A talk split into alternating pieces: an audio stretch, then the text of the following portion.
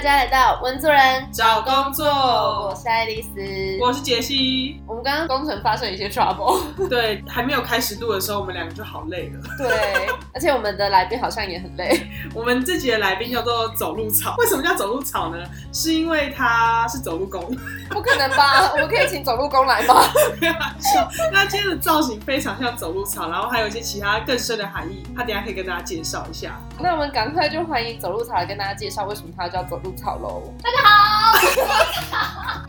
要这么 link 的咆哮声，哦，哎，Let's go！先跟大家介绍一下为什么叫走路草。因为我来就是之前有先做了一些功课，就发现哎前几集的来宾有叫极冻鸟，还有牙骨兽嘛，对，所以我想说哎我也不能输，就觉得我可以加入一些比较萌系跟草系的，然后就是走路草，就符合我个人的设定。所以想说为何配合文主任找工作的节目一致性，那你们可以之后可以剪一个小分集的。所以我们从这一集开始，后续的来宾全部都要给我用一些神奇宝贝啊，或数码宝贝。对，所以我们两个是训练师，哦，我们我们在收集各种草系啊、火系的那个神奇宝贝。我们手上有宝贝球，瞬间不是在找工作，在找神奇宝贝。这也是一个打怪的过程，好不好？职场是鬼，对啊，哦，没错，我跟你说，我要跟大家听众朋友分享一下走路草为何今天而来呢？就是要跟大家分享职场的鬼故事。对，这件事就是走路草昨天晚上特别传讯息问我说，这一集会不会很负能量？我说从以前到现在大概有十几个来宾就已经设下这个目标，可是从来没有达成过。就是大家平常都会分享，就是好像很负能量，不知道为什么上节目之后就一瞬间转性，所以今天走路潮来挑战一下。没错，因为我就不懂哎，就是大家有什么好社交滤镜的？你说 podcast 大家看不到你的脸了，还要在那边装正能量，累不累？但你刚刚才刚拍了一张露脸的预告照，没关系啊，反正你们会上一些滤镜。哎、你在调查我们节目调查的很透彻哎、好了，进入我们文主人的找工作的正题，就是先跟大家解释一下你到底从事的工作是什么好了。哦，我的职务是偏译文领域类的，然后但主要都是在接公部门的标案，所以职称是呃，是专案经理。我们自己其实找那个走路草还，是想要跟大家聊聊。其实我以前在当学生的时候，也以为就做公部门的事情一定要是公务员。可是出社会以后，发现其实非常多的私领域都会接公部门的案子，不管是行销案或施工，面向很多很广。我觉得这个产业特殊的一些美感，或者是工作上面的一些技巧，然后想说可以找走路草来跟大家分享一下。嗯，大家可以想象成就是公部门的人，他好像是一个呃负责沟通公部门内部的进行沟通，可是他当他企划这件事情，例如办一个活动、跨年还是什么之类的各类型的活动或者是执行，他其实都要外面的团队来帮他，对然后当他的可能奴隶或者是秘书之类的 小助理。那至于细节的话，我们就可以请走路茶跟我们分享一下，就是你确切到底要帮这些公务员们做哪一些事情。哇，刚刚我只听到两个关键字，就是秘书跟奴隶。可能是你平常给大家的社群形象就是这样，我的社群形象以为还蛮正向的哎，并没有。有。哦，好吧，那不然这样好了，你先分享一下你平常都是在做哪类型的案子？呃，因为我们公司是比较偏就是译文类，然后还有文化历史类的，所以就像是嗯有不同的，像是有博物馆啊，或者是文化局，然后观光局，他们会有一些发包的案子，例如说想要做一档常设展览或是特展，然后或者是说他们有一个可能今年刚好是适逢台北市满一百年，或者是可能某一个历史事件有到一个年份的成立，他们就会对外就是希望可以有这一类的活动的执行，然后所以他们就会上一个标案，就说我要执行这以下的项目，我可能有记者会，我可能有书籍包装，我们要办活动，我要几档展览，他们就会在他们的网站采购网上面公布好他们的所有需求，那我们就会依照我们公司能够承接的属性去评估，看看我们适不适合做这个案子，然后觉得 OK 之后呢，我们就会开始马上的对症下药，直接切入主题。所以中间需要去提案或者是竞标的过程吗？嗯，其实像公部门的话，我们的公司属性你们也可以想象是，就像是广告代理商一样有业主，然后但我们的业主就是公部门，然后公部门他们其实就是有一个采购法，就是你十万以上的预算就一定要发包出去，所以我们这部分的话，它就是有一个标案上了之后，它就会把它的需求上来，然后可能就是在一周以内它就会结标，所以他就我们这边的话呢，就是要在一周以内想好这整份企划的提案。一周是一个公定的的时间长度吗？还是其实是不一定？嗯，它其实会依照那个标案的预算来做，可能就一百万以下，然后或者是一百到两百万，然后可能两百万以上或者五百万以上，就是不同的预算预算集聚，然后可能预算比较高，它就会留比较长一点时间。就例如说，可能像是活动案，然后可能是落在一百五到两百万的案子的话，它可能就是一周之内它就结标。那像是特展或者是比较大型的行销案，就将近快五百万的话，它就会预留两周的时间给你做准备。但这个时间点就是非常之赶，因为他们就是列好基本的标规跟需求嘛，就是我可能他就会列出他这个活动的主旨是什么，然后他要执行的细项有什么，然后我们就要瞬间在这个一周之内把所有的提案内容交给他们，他们就会书面先审查我们计划书，那计划书审查完之后再提供给我们说，哎，那接下来我们就是再约个时间到市政府去简报这样子。在这样子的领域里面，其实竞争的公司多吗？竞争公司其实蛮多的。但我必须前情提要，就是跟大家说个很残酷的事实，就是标案这个生态其实就从以前到现在就一直被养坏，因为它其实大家都是削削价竞争，因为政府部门的预算就是一定的预算价格嘛，然后他当然一定会想要找到最有利的，就是他的你可以短短的预算，但我可以帮你做很多很多很多事情。然后，所以就像是很多大型的行销公司或老牌的行销公司，他们也许跟这个公部门就合作了很久，就是说，那我一次帮你，就是你可能你可能只需要两个展，但是我再送你一场记者会。对对对对，他就会直接你知道砍利益，就是直接说没关系，反正我就是一定要接到你这个案子。然后他就是会一次的标很多案子，慢慢的养坏这个生态。就你想要做好啊，然后但他们就觉得，嗯，没有。可是这件事情好像在私。人企业或私人品牌会发生，就是大家也是在销价竞争一些资源。我觉得有一点是，其实如果在私人的企业，我觉得大部分人可能大概知道价钱在哪，因为他可能在这个领域很久，就是所谓的业主可能在这个领域比较久。可是我觉得公部门很有一点尴尬的是，他们好像已经太习惯的跟同一群所谓的厂商合作，然后他们就因为像刚刚走路草提到的，他们可能会有一些削价竞争啊，或者是想要长期绑装这种概念，所以他。他们就真的会被养坏，然后到后来新进的公务员其实也根本搞不清楚，原来办一场记者会是需要很多钱，嗯，他们就会觉得啊，反正那就就之前人家都可以送啊，就我就觉得在公部门好像会稍微这种生态会更乱。就是跟公部门沟通，就是一个部分是他们对于预算或者是执行的流程不理解，然后另外的话呢，就是毕竟有层层的长官，就承办上去，然后又有股长，股长上去又有科长，又有在秘书，然后局长还是什么之类，就是他们光是递公文就来不及，而且你每次资讯上去过一层就会被吸收掉一件事情，然后所以呢，对于公部门的整个行销规划案的话，它跟呃一般业界比较不一样的就是，一般业界就是。你客户提的需求好，那我就是依据你这个需求好，再提上更好。但是像公部门的话，你就不能尝试给他太多东西，或给他太创意的东西，这样反而就会觉得说，嗯，但其实我们原本就只是要这样，我们可能长官这样子过上去的话不太方便，就是尽量减少他们的风险。可是乍听之下可能会有点觉得那蛮好的，啊，就是他要什么你就给什么啊。但在你们执行端上会觉得，是因为觉得没有办法展现创意而觉得有点遗憾，还是说哪一类让你觉得反而是不好的一个生态？嗯，因为我们公司就是也是小公司，然后就也是自律，想要改变一些台湾生态，就是，但是不是现在走路草本人已经伤痕累累？反正就是因为就是我们自己公司本身会偏比较创意类或设计类的，希望还是可以透过我们小小的力量，可以改变到一点点的，就是大家大众接触的东西。所以提案当然相对于其他的行销公司会比较创新的。然后我们就想说，OK，我们提案过了，然后比稿也过了，都选了我们，那这个客户应该就是会比较。了解我们想要创新的东西，嗯，对，但殊不知，我跟你说，他们就是想耍酷，哭不出来，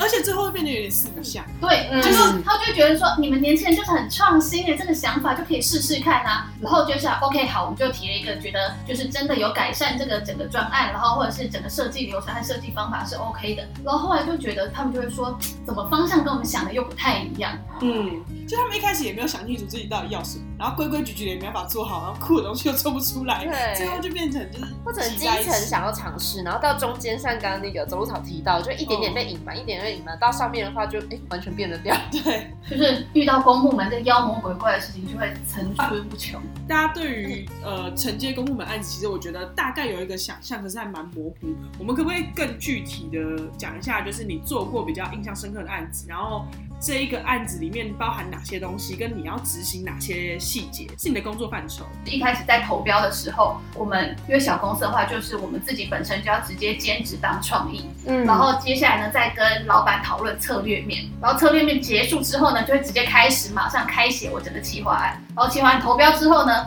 就会变成到 PM 的窗口执行，就是你要了解客户的需求，然后接下来呢，再进行到内部规划的统整，还有时程等等的。我想发个问是，这一切就只有你一个人吗？嗯，对。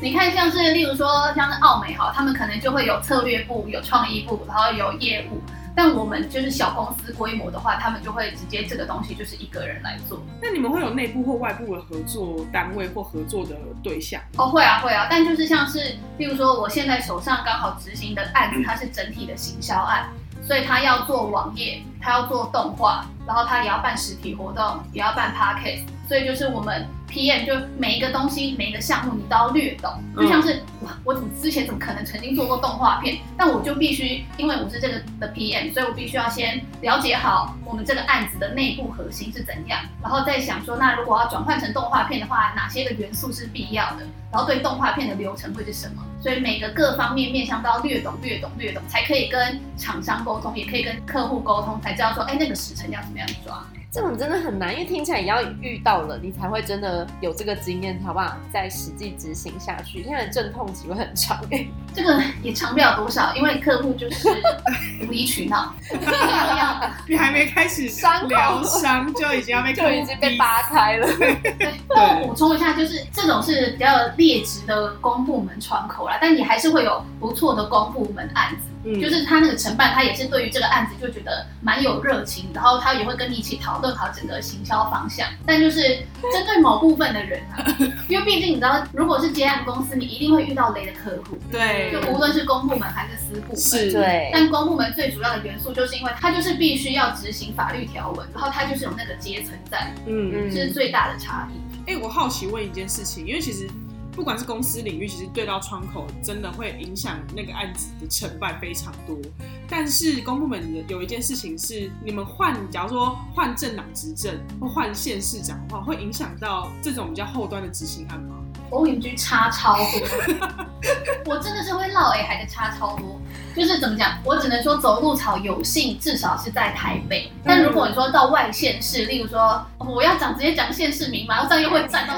这个很难。就是就是外县市好了，然后他们也许就是这个科长是科长，然后股长呢是他的舅舅，啊，就是你知道吗？我对的整个体系就是他们一家人，跟你要会议的时候，他们在泡茶，吃什么？吃团圆饭啊，他们不会在乎这个专案进度。就虽然讲说好像是亲戚以后不会有阶层关系好，但就会让整个专案非常难执行。嗯，就他们是没有一定的体系的。你说不同的上位者，他可能影响整个专案的走向。除了这种人事以外，有可能在设计或者是办活动的风格类型会有差别。哦，我觉得差蛮多的欸。例如说像文化局局长好了，他们个人的风格就会差很多，因为刚刚讲过都要层层的往上嘛。嗯，然后下面的执行案，像是我以台北市政府来举例好了，就是他们就会有市长列管案，就有些案件就会被列到为市长列管案，所以他们文化局局长就会就必须要向上面的市长报告，嗯，对，然后接下来他们就是市长就会直接干涉到这个案子，然后走入草我本人现在遇到的两个案子都是市长列管案，我是柯先生管的。对，我就觉得柯先生要不要真的认真防疫？我没有负面，但就是，比如说我们可能是执行案，但我们也还是会办记者会，就会邀请到市长。对，可是他他如果只是单纯出席现场，他会管到这么细吗？我以为他只是来剪剪彩这样。哦没有，但他们下面的人要帮他管控管的非常细节，哦就是只要市长一出现，那他的动线是在哪里，然后他什么时候要讲话，那他讲的内容会是什么，然后他会碰到谁，那他碰到谁要讲什么话，这些东西全部都要安排。走路草去年的时候呢，做了一个。就是你知道，遇到的不只是市长一位而已，是七位市长，是历届台北市市长。好一本 一本有几个有几个总统，哦哦，因为很多台北市长后来当总统。嗯，对，然后那个那个前期的会议还有国安规格有多高，所以执行端的你就会非常的痛苦。就是要准备各种文件，然后或者是要帮他们想好各种解决方式，然后方案不能只有一个。嗯，所以听起来这个工作的那个接触的面向好广哦，就除了你要懂行销之外，你还要办展，对，我还要办展、做 podcast、做动画、对制作端的事情，甚至还有这种活动跟政府很官僚的东西。嗯，所以那你是怎么呃累积这些先辈知识，还是就是没有遇到再学？我之前就是我，其实我就觉得遇到了再说吧，因为反正之前我是有那个其他的活动经验啊，就会大概能理解到一个活动的规划是怎样，但就是必须要再多一层的是，如果我要往上向上沟通或是对外沟通的话，我要准备哪些东西？就公部门，我觉得最主要的话，你要很尽其所能的摸透他们到底要什么东西，因为他们永远搞不清楚他们要什么，所以我必须帮他厘清他的内心。刚刚那句有危险，没有，我觉得没有危险，他们真的搞不清楚他们要什么。我帮你做风险控管。呃，我觉得走路草认为这个风险是可以直接冒的。确认过三次，他真的 OK。OK，你们有种就给我在 Google 找走路草，会不会找到那个？那你等下在节目后段释放一些讯息跟线索，让大家可以有玩一个寻宝的活动，有一个方向。我可能要看一下我接下来还会再讲出什么。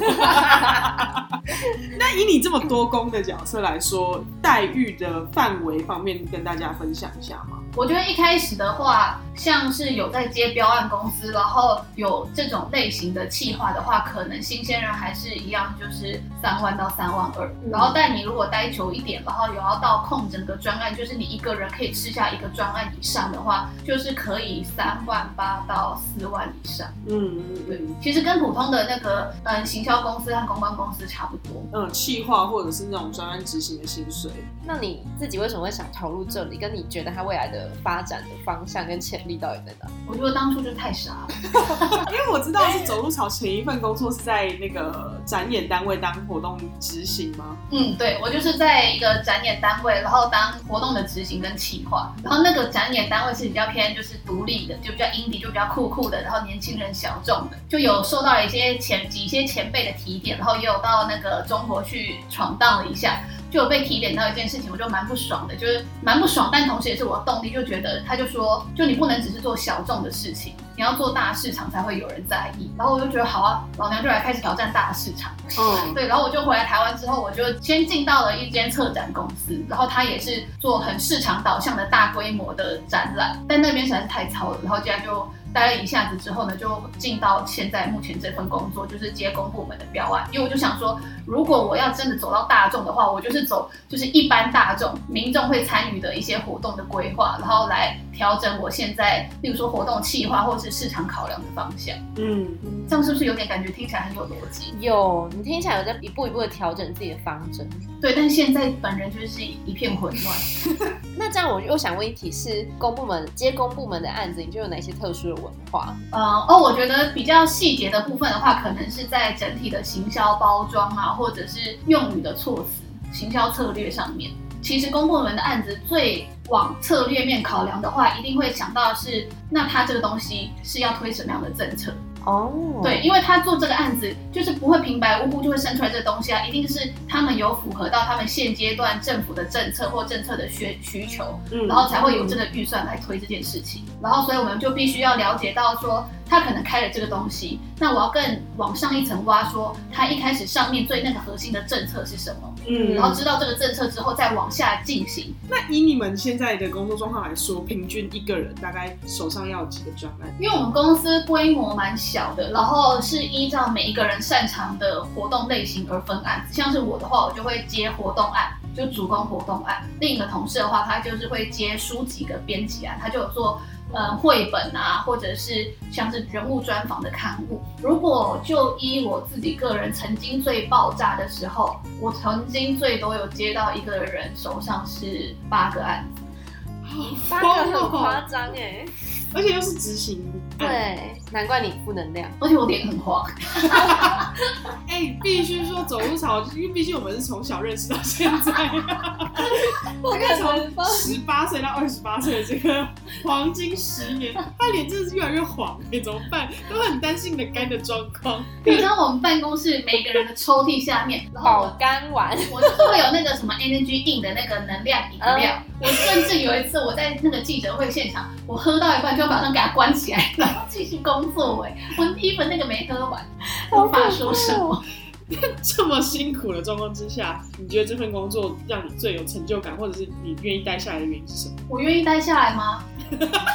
你还没有走的原因。你毕竟就还在这儿啊，对不对？哦，还在这儿。而且你上一份跟这一份你都是做活动执行，你就是我就是赌一口气啊，我就是气不过，就会觉得说我就是要做大众的事情。但其实那个什么啊，待在这的好处，就像我刚刚讲的，私部门他们就会有产业嘛，不同的产业。但像公部门的话，我们是偏比较文化类型的，我就可以接触到，例如说我可以接触到台湾史，然后我可以接触到呃可能眷村的东西，对嗯，然后一直在尝试做文化转译这件事情。因为其实很多公部门，他们就像刚刚讲的，像是有政策的宣导，或者是很偏文化类的执行。那希望可以把这个文化它转译成不同的形式，它是一个台湾的历史，但我可以透过我的网页规划，然后透过我的宣传片规划，或是商品设计等等的活动执行的方向，把它呈现出不同的样子在大家面前。嗯，很酷。对，可是乍听之下听起来是有趣的事情，但是如果相对于一个还没有踏入这个领域的人，会觉得他是不是其实要有一些背景，例如要跟历史很熟吗？还是说他要历史系毕业，还是说怎么样？我跟你说，我之前的话就是踏进来啊，我就是一个历史麻瓜，我啥也不懂。我就看了这些东西之后，然后你要我在一个礼拜之内，我要了写出一，个提案，我瞬间要了解整段的台湾史，然后然后甚至把它转译成为我的活动规划，我甚至还要找相对应的顾问，或者是相对应可以谈论这个议题的讲师，嗯，对，然后就会瞬间整个人会抽高成长。所以其实不一定要有相关的背景，而是你进来之后对这件事情的热情，然后跟你自己要再去投入时间去弥补那一段需要的专业背景。嗯，我觉得，呃，如果没有先辈知识的话，他前期需要的技能会是对于议题的分析度，就是你可能拿到一个议题好了，它它其实可以模组化的分析出来它的背景是什么，然后它的相关的人物是什么，曾经有处理过或接触过这些议题的单位会有哪些，它是其实可以是透过一个架构化去分析这个议题的，然后其实你有找清楚那个架构的话。他在做接下来的提案都会很顺利。我觉得转译这件事情真的是一个专业，因为它不是把台湾史浓缩成可能十页的企划案，它是把它包装成一个大家更容易、更亲近的方式去接触这段历史的一个呃想法跟创意，不管他透过什么样的形式去跟大家沟通。可是我自己会觉得，其实转译这件事情听起来很，呃，因为我觉得大部分人可能找工作，或者是社会新鲜人，或者是说真正已经找工作的人，他可能都要有自己的背景嘛，例如嗯可能他是什么科系，他也有什么经验等等。那假设我今天真的想要做一个像走路草这样子的工作，或者是所谓的转译的工作，那不知道走路草自己是觉得你过往的背景有帮助到你，或者是什么样子的培训，你才有办法成为进入这个产业的一个门槛？我觉得讲文化转译这件事情的话呢，毕竟是要转译，所以重要的是转译出来后的东西是什么嘛？可以以你自己目前就是有兴趣的东西是什么，然后可以分析一下你对这个东西有兴趣的原因会是什么，然后是哪个点吸引到你有兴趣，然后那个东西的话是不是可以转到我现在现在手上在做的事情上面？因为像是我们自己公司的内部训练的话，也许我们就会是出去看展览。那每次去看展览的时候呢，就是看完展览之后，你一定要写出这个展览的架构图。哦，对，然后或者是我们去看文博会，然后有不同的商品。那我们看完一整轮的摊商之后呢，我们必须要挑出五个摊商，然后五个商品。那这个东西是怎么样可以运用到我们之后的案子上面？所以就是多去看展，然后包括展前跟展后的那些功课的 survey 都是可以帮助这个工作上面技能累积的。嗯，因为现在就是在讲比较呃艺文产业，然后跟文化类的东西都是很抽象，那要把它怎么样落实到大家自己会有感兴趣的地方？我觉得最主要就是你一定要改变自己的 DNA，就是 真的，比如说我现在眼前看到一个是超印尼彩，好，那它为什么会这么慢？然后它的背后的原因是什么？是书名吗？然后是那个什么？是因为是尼采吗？然后它是因为是在什么时间点推出的？怎么讲？你要改变自己面对所有的事情，然后你就必须要想出来，那它背后的原因是什么？我有时候觉得文主人真的好辛苦哦，因为你不觉得文主人真的日常生活当中什么看到每一个现象，都会突然要想一下说，哎，为什么他会发生这样的事情？它跟脉络是什么？社会学、政治学、对，好像都是类似的东西。对，然后他爸把它运用到各种生活跟工作当中，嗯，就是还蛮辛苦的。但我觉得这是在人家有 g a t 的时候才可以这样做。那你现在可以吗？我不行，我就看到 Dyson 的吸尘器，我就知道好，那就是 Dyson 的吸尘器。对，它就是吸尘器。我无法再跟他说，哦，它的形象是线条型，然后它有采用到什么样的高科技，然后它品牌是怎么样的策略，我无法再讲出这种瞎话。既然都讲到这么负能量，快点跟大家分享几个鬼故事吧。因为文化转移这个工作就是非常抽象，然后又很见仁见智，就是每一个承办啊，他们就会搞不清楚，就是确实要的东西是什么。然后我们就必须要在一直揣测他们希望的理想的东西。例如说，我们可能递了一个宣传片、动画片，然后会沿着我们主视觉脉络走，然后也给他我们整体的分镜脚本啊，然后每一个分镜图片这样。然后呢，但那个承办收到了这个讯息之后，他们就会很主观的就会说，哎，这跟我们想象完全不一样，这跟主视觉怎么会脱钩？然后馆长生气了。那个什么，我们就会细问说，哎，那那个我们其实宣传片的一些细节啊，主视觉我们都是按照主视觉的色调来走，然后原件跟元素全部都是一样的脉络，然后我连历史的那个背景使用的元素也都放进去都，跟他们说明了。然后他就会直接回答说：“我现在就是没有什么想法，就是认为跟主视觉不一样。你可不可以回头想想你的主视觉是怎么样做的？但他们没办法具体的给你修正确的修改意见，不，即使不是正确或是比较执行面一点的有实质效益的修改意见，他们没办法，甚至连反馈都无法。就他到底觉得哪里不好，好像也没有办法说的很具体。因为其实大家可能听起来觉得说好像也还好，就是一个搞不清楚状况的人吧。可是实际上，直接他的那个搞不清楚状况是整个就是承包的这样的单。位他会重新做好几次，然后这些都是成本，然后就等于专案管理的人其实会很辛苦。他就是啊，我我成本就出去了，然后明明就照你的讲，我也给你确认了，然后你确认还用了两周，然后就现在剩三周可以做，然后你现在又跟我说不对，我们要再修修改改，我的时间就越来越少。所以大家好像听起来觉得，好像只是一个人搞不清楚状况，可是实质上在操作是一件很恐怖的事情。那有什么诀窍或技巧可以传达两招吗？诀窍跟技巧，我觉得就是要比他们还鬼。大家来比鬼。你要先想好，先帮他讲好，说我觉得认为现在这个情况可能没办法这样子再继续来回对了。然后我们依照长官的想法，就因为我们对的窗口原本都是最基层的人员嘛，那基层人员最怕的东西就是什么？长官不 OK，所以我们就必须要讲说，我认为长官觉得这样子可行哦。这种方式，他们就会觉得说，啊，你这样好像有点帮我少了一事的感觉。嗯，对。然后另外的话，另一个诀窍就是，当他们真的一直在疯狂坚持某件事情之后，在那个成本之下，就是你要懂得适时的放手，否则的话，你再继续坚持你的品质，然后再继续跟他鸡同鸭讲的话，真的是两败俱伤，而且最后也没有办法达到你想要的那个样子，因为他们还是转不过去。最近真的觉得。我就是领薪水，反正我就先把我现在手头的事情处理好就好。嗯，因为我觉得当 PM 真的是，因为会面临到各种荒谬的事情，有时候是客户雷，然后有时候是厂商雷，然后再面对到外部各种里外不是人的状况的时候，老板可能就会觉得说，这个时间点，然后你还空成这样，就会觉得哦，里外不是人。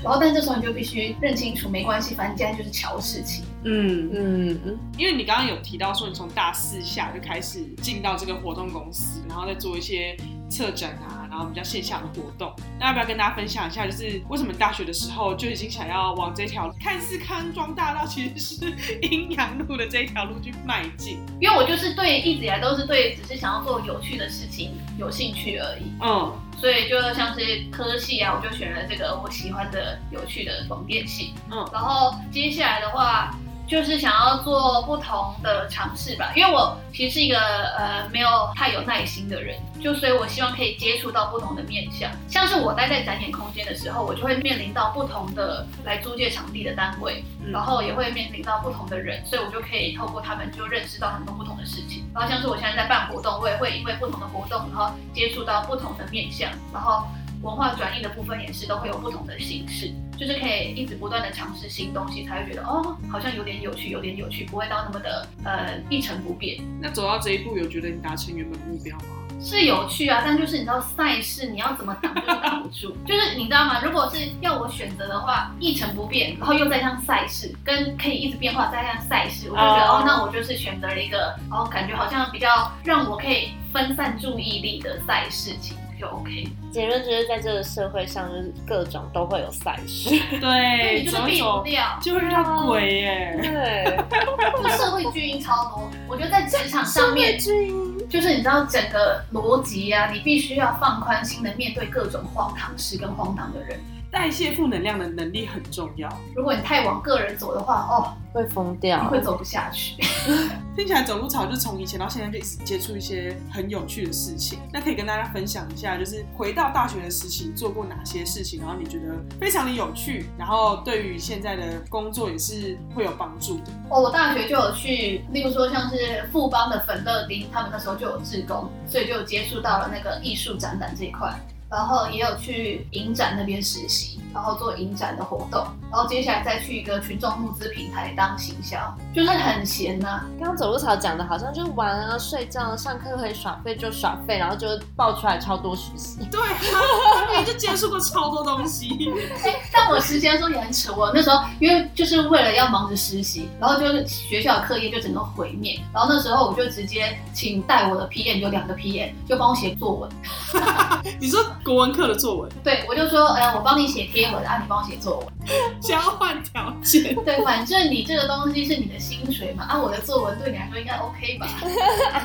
呃，节目到最后就想要再问一下说假设啦，就是让你再选择一次，你还是会用这样子的方式来度过你的大学吗？或者是你有什么其他更好的建议给，就是假设现在还在大学的朋友们？还是在大学的朋友，我真的是强烈建议疯狂玩、欸。体验人生。对呀啊，就是体验人生，有趣的事、好奇的事都做。真的就是很荒唐的事情也做，你不要就只是读书而已，因为读书超无聊。哎，读书到底对你后来的人生有帮助吗？我个人觉得，嗯，还好，你的大学老师在后面很生气。因为大学你学的东西就是跟别人相处，然后或者是可能也有一些些知识吧，但并不会到就是可以完完全全运用到职场上。我觉得在大学你学的东西，然后就可能可以体验到你对哪个东西有兴趣。就大学最主要的东西就是要抓到你对哪个东西有兴趣，嗯，然后你可能出社会之后才开始真正的深入了解到你喜欢的那个东西。那节目进入尾声，我们再让走路草维持一下，应该是说争取一下他负能量的分数。因为我一开始前提就是呛话放声说，我就是要成为一个负能量大使。结果走到现在都没有目前成。失败。对，对刚刚突然变成专业 PM，也没有变专业 PM，就开始认真检讨起整个流程啊，或者是理性的分析。对我们很失望。对，但我就可以跟大家分享另一则鬼故事好了。好，呃，像是我们举办征文活动，哈，就会有一种著作权的法条啊，或者个人资料声明。但普通这种东西就是法规嘛，然后就会是整整套模组的下来，然后会直接复制贴上那种。但我也不知道为什么，就是对的窗口他说，为什么你这证件写的那么不清楚？然后我说，哦，我是直接参考这个，我就贴上整段网址跟整段文字给他。然后他就说，对，他就写的很清楚啊。然后我就想说，你有事吗？不完全一模一样哦。然后我想说，好，你自己那边现在就是有一套话术，那我就另外再生一个，我直接开那个台湾的法规网给你看，然后我又直接再复制那一整段给他，然后他就终于才闭嘴。然后我想说，有到底是怎么样回事？他是卡到音还是怎样？理解能力有问题。对，我就觉得我现在当 PM，我现在也要当立法委员，帮你修改法条，那个法条我改。法律万万条要用自己瞧，真的，我就觉得怎么可以这样？所以好的窗口真的很重要。好的窗口就救了一生。因为人生，我只能说，在工作上面，人生都有很惨的时候。嗯，就是你现在外面看到的东西，会感觉哇，我好像办了很多活动啊，还是什么之类的，但惨事都没有跟大家说。但我在这节目上有委婉的跟大家说明一下。但真正惨的部分呢，就是个人点滴在心里。搞不好也是你们未来的人生。期待大家加入这个产业之后，可以自己点滴在心头。好了，那我们今天非常谢谢走路草很真实、很 real 的分享，那我们文字人找工作，下回见，拜拜。